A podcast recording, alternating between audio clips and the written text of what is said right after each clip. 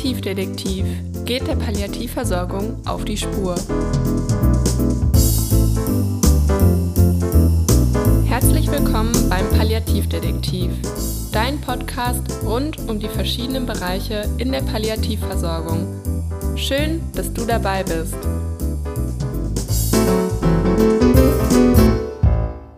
Mein Name ist Chantal und heute ist ein weiteres Mal Britta Schröder-Buttgewitz bei mir zu Gast. Britta ist Sterbeamme und vielleicht kennst du sie bereits aus der Folge Nummer 20, wo wir gemeinsam über ihre Tätigkeit als Sterbeamme gesprochen haben. Liebe Britta, für alle, die dich noch nicht kennen, stell dich doch bitte einmal kurz vor. Was machst du so und was muss man alles über dich wissen? Ja, hallo, einen wunderschönen guten Tag. Ich bin Sterbeamme, wie du schon gesagt hast, bin 53 Jahre alt und arbeite seit ja, 13, 14 Jahren tatsächlich als Sterbeamme neben meiner Arbeit als Heilpraktikerin und habe jetzt tatsächlich auch den großen Schritt gewagt, tatsächlich nur noch als Sterbeamme zu arbeiten und habe meine Arbeit jetzt auch ausgedehnt auf den Firmenkontext. Denn auch vor der Bürotür macht der Tod nicht halt. Das stimmt wohl. So eine Palliativsituation, wenn die eintritt, dann ist das ja schon ziemlich intensiv und auch überwältigend, vor allem für die Person selbst und für die nahen Angehörigen. Aber auch für die Menschen, ich sag mal drumherum, kann das ja auch sehr herausfordernd sein. Zum Beispiel, wenn man nicht weiß, wie soll ich mich verhalten oder was soll ich Richtiges sagen oder überhaupt was sagen oder soll ich die Person meiden.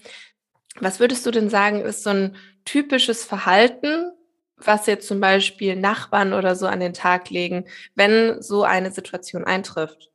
Ähm, du sprichst jetzt von der Palliativsituation, das heißt, da ist jemand schwer erkrankt oder bist du schon dabei, dass derjenige schon verstorben ist? Sowohl als auch. Sowohl als auch.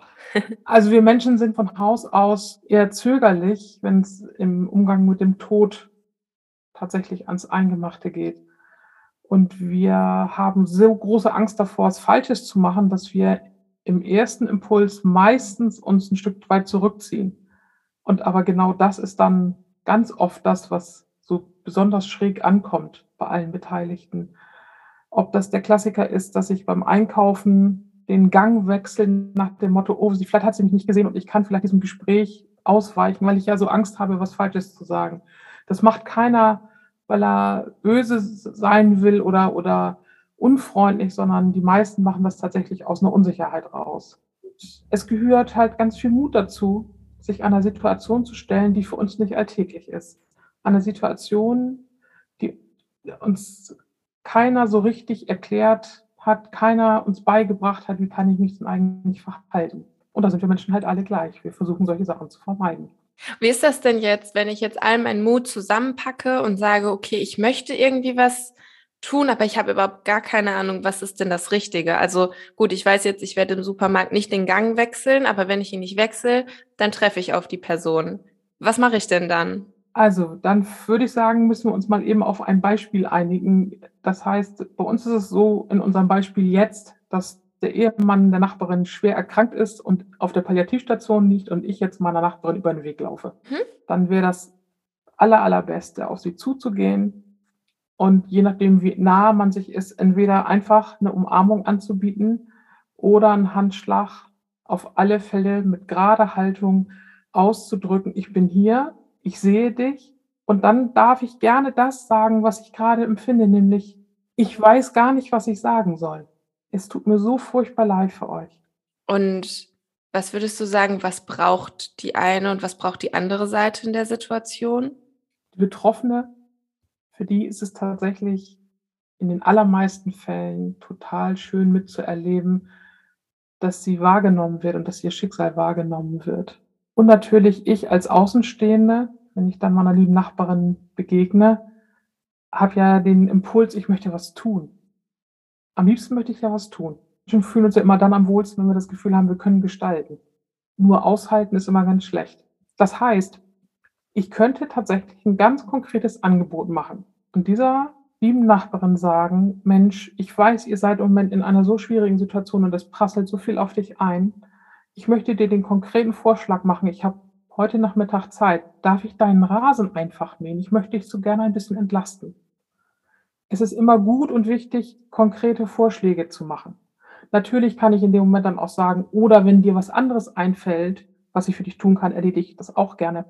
Schlecht ist zu sagen, wenn du Hilfe brauchst, sag Bescheid. Denn wir wissen das alle, wir sagen ganz, ganz selten wirklich Bescheid. Eher versuchen wir uns zu zerreißen, uns alles selber hinzubekommen. Aber wenn jemand konkret sagt, hey, jetzt habe ich Zeit, jetzt möchte ich für dich was tun, ist das für dich in Ordnung? Und wenn es für dich jetzt heute nicht passt, ich komme sofort wieder auf dich zu, wenn ich wieder freie Zeit habe und dann mache ich dir das nächste Angebot. Okay, das mit dem konkreten Angebot hätte ich gar nicht so gedacht, weil, wie du schon sagst, die meisten Leute sagen, egal was ist, immer, du kannst dich melden oder ruf einfach an oder so.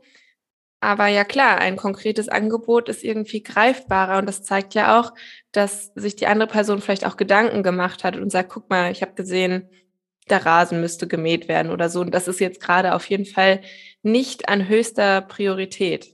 Ja, wobei man natürlich auch aufpassen muss. Ich fange jetzt selber schon an zu schmunzeln, weil ich komme ja vom Dorf und Gartenpflege ist hier oberste Priorität. Und dann muss man natürlich auch wirklich darauf achten, dass man da niemandem auf die Füße tritt. Nicht, dass die nachher nach Hause geht und denkt, ah, ne, jetzt habe ich schon so eine schlechte Situation und jetzt wollen die Nachbarn auch noch, dass mein Garten trotzdem wie toppi gepflegt aussieht. Also man muss es dann schon auch richtig im Kontext rüberbringen. Aber das, glaube ich, kriegt auch jeder für sich hin. Okay. Was würdest du denn sagen, wie signalisiert denn jeweils die eine Seite, was so die Bedürfnisse sind? Also worauf kann ich auch achten? Zum Beispiel, wenn ich jetzt die Nachbarin bin, worauf kann ich achten? Gibt es irgendwie Signale von der betroffenen Person, die mir irgendwie zeigen, wie ich mich zu verhalten habe oder was jetzt angebracht wäre? Oh, das ist tatsächlich ganz schwer. Denn die allermeisten sind es nicht gewohnt, im Außen zu signalisieren, was sie tatsächlich haben möchten oder was sie brauchen. Manchmal wissen sie es ja selber gar nicht wirklich, mhm. sondern da geht es tatsächlich darum, wirklich mit konkreten Vorschlägen um die Ecke zu kommen. Und zwar immer wieder aus der Haltung raus, ich sehe deine schwierige Situation, aber ich glaube an dich und ihr könnt das schaffen. Also nicht selber wie so ein Jammerlappen da stehen, sage ich jetzt mal so ganz flapsig, und schon vor Mitleid zerfließen, sondern ganz konkret signalisieren, ja, das ist eine ganz schwierige Situation für euch beide und das ist einfach nur fürchterlich. Und trotzdem stehe ich hier selber als Nachbarin auch mit graben Rücken und versuche Zuversicht auszustrahlen. Denn wir beide wissen, auch ein Sterben kann mit ganz viel Liebe begleitet werden und zu einem friedvollen Ende führen. Und das hinzubekommen für alle Beteiligten, das ist ja letztendlich genau das, was wir alle wollen. Und dazu gehört auch, dass ich den Menschen zutraue, dass das möglich ist. Und das kann ich mit meiner eigenen Haltung schon ausstrahlen. Wenn ich natürlich selber für mich ganz viel unbewältigten Todesfällen zu tun habe und selber ganz nah am Wasser gebaut bin, dann muss ich vielleicht auch dreimal überlegen, ob ich im Moment in der Lage bin und die richtige Person bin, dahin zu gehen und zu sagen, Mensch, ich möchte gerne Hilfe anbieten. Weil dann könnte das dabei rauskommen, was mir von Trauernden oder betroffenen Familien auch oft berichtet wird, dass sie manchmal überfordert sind, weil sie das Gefühl haben, sie müssen die anderen trösten. Das ist ja eigentlich nicht das, was wir wollen. Wir wollen doch hingehen und denjenigen ein bisschen unterstützen. Wobei in dem Zusammenhang, wir benutzen immer so oft das Wort trösten und mir ist in letzter Zeit so oft aufgefallen, trösten, was heißt denn das eigentlich? Und kann man überhaupt jemanden trösten? Eigentlich ist doch, bin ich doch als Mensch, wenn mein geliebter Partner am Sterben ist, eigentlich bin ich doch gar nicht tröstbar. Ich kann nur von außen signalisiert bekommen, ich bin an deiner Seite und ich trage das mit dir mit und ich laufe nicht weg. Ich bin da. Ich halte deinen Schmerz aus und du darfst hier jammern, schreien, stöhnen und ich halte das aus. Du musst dich in meiner Gegenwart nicht zusammenreißen. Dass man halt nicht alleine ist. Genau. Wobei es Menschen gibt, die von ihrem Naturell her eher so sind, dass sie keine Gefühle zeigen können, wenn andere dabei sind. Aber auch für die ist es vielleicht total schön, wenn man vorbeikommt und sagt, ich habe hier ein Stück Apfelkuchen. Und ich habe so an dich gedacht und ich habe mich erinnert, dass du den so gerne isst und ich wollte dir einfach eine kleine Freude machen. In dieser schweren Zeit eine kleine Freude, ein kleiner Lichtblick. Das sind so diese kleinen Banalitäten. Es sind nicht diese großen Akte, die für alle Betroffenen zwischendurch die kleinen Inseln ausmachen, sondern es sind wirklich diese Kleinigkeiten. Meine Enkeltochter ist letztes Jahr im Oktober ganz plötzlich verstorben, mit zwei Jahren. Und für mich war zum Beispiel eine Insel, dass eine Kollegin ganz doll am Ball blieb, Kollegin und Freundin muss man sagen, und die hat mir in unregelmäßigen Abständen immer wieder kleine Karten geschickt. Manchmal bunt verziert, manchmal mit einem Spruch drauf, manchmal nur ein lustiges Bild. Und es war immer das Signal, hey, ich denke gerade an dich. Und das war wundervoll. Und auch wenn ich meinen zu Betreuenden mit auf den Weg gebe, dass es manchmal einfach auch reicht, für jemanden eine Karte zu schreiben. Und da muss nicht viel Text drauf sein. Es reicht einfach immer nur dieses Signal, ich denke gerade an dich, ich bin gerade bei dir. Ich sehe deine Traurigkeit, deine Last, deine Not, euer Schicksal. Und das ist tatsächlich für alle immer wieder das. Dieses Gefühl, ich bin nicht alleine. Wie ist das denn, wenn jetzt etwas passiert ist? Also wenn jetzt zum Beispiel eine Person verstorben ist. Wie sieht das denn dann aus mit der ersten Begegnung danach? Ja, das ist das, wovor wir in unserer Gesellschaft tatsächlich im Moment anscheinend am meisten Angst haben. Denn sowohl die Trauernden, die dann in den Traueranzeigen schreiben, von Beileidsbekundungen bitten wir abzusehen oder von Trauerbesuchen bitten wir abzusehen, da wird es schon so öffentlich geschrieben, als auch natürlich im Umfeld. Wir sind in einem Zeitalter, da ist so viel Information im Fluss und äh, noch nie hat man so schnell erfahren, was passiert ist. Und die Hemmschwelle, aber demjenigen persönlich zu begegnen, wird irgendwie immer größer. Und da möchte ich tatsächlich an beide Seiten appellieren. Ich persönlich muss aus meiner Erfahrung sagen, dass je länger man so etwas rauszögert, jemandem zu begegnen danach, desto größer wird die Hürde. Und ganz oft ist es so, dass man zum Beispiel mit einer etwas paradoxen Art und Weise eine Situation sofort ein bisschen auflockern kann. Sei es, dass zum Beispiel ich da jetzt hingehen will und ich weiß jetzt schon, oh, wir werden alle ganz fürchterlich weinen und das liegt mir jetzt schon quer. Wie wäre es denn, wenn ich zu diesem Termin die tollsten, schrillsten Taschentücher kaufe, die ich finden kann? Hingehe und als allererstes diese Packung mit den Taschentüchern auf den Tisch fast flapsig werfe und sage, so, und ich weiß schon, was jetzt gleich passiert und ich bin jetzt trotzdem hier und ich habe schon gleich Taschentücher mitgebracht. Ich sage dir, es werden alle eine Mischung aus Lachen und Weinen haben. Damit kann ich eine so schwierige Situation sofort aufbrechen, weil ich muss dann nicht die passenden Worte finden mit dem, was sage ich denn als erstes, sondern ich kann mit dieser Aktion sozusagen sofort aufbrechen, was da sich angestaut hat als Erwartungshaltung beziehungsweise als innere Aufregung, was kann ich denn jetzt sagen? Weil dann ist das Eis sofort gebrochen und dann kann man sofort ins normale Reden kommen. Hast du vielleicht noch einen anderen Tipp, was man konkret machen kann? Was wir uns tatsächlich bewusst machen müssen, ist, wenn wir auf frisch Trauernde treffen, die muss man sich vorstellen wie ein volles Fass.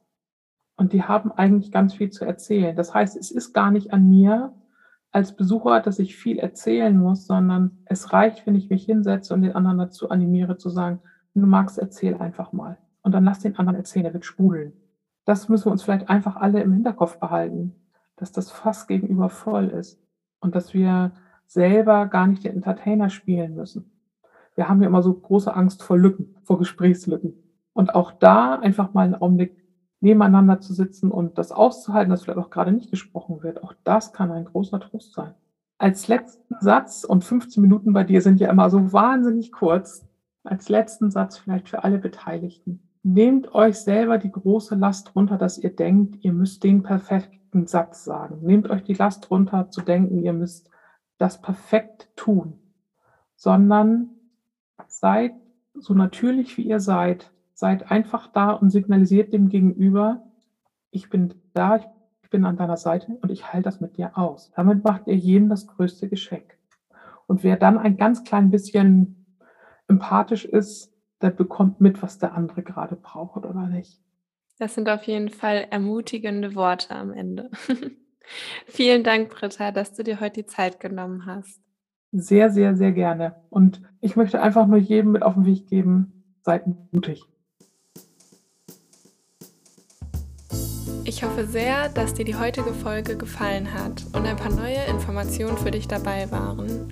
Wenn du magst, schau auch gerne mal auf Instagram at palliativ.detektiv vorbei und lass mir unter dem Post von der heutigen Folge deine Gedanken zum Thema da. Das war der Palliativdetektiv, dein Podcast rund um die verschiedenen Bereiche in der Palliativversorgung. Vielen Dank, dass du dir heute wieder die Zeit genommen hast. Wenn dir diese Folge gefallen hat, abonniere gerne den Podcast, um keine weiteren Folgen mehr zu verpassen und folge dem Palliativdetektiv auf Instagram für weitere Infos.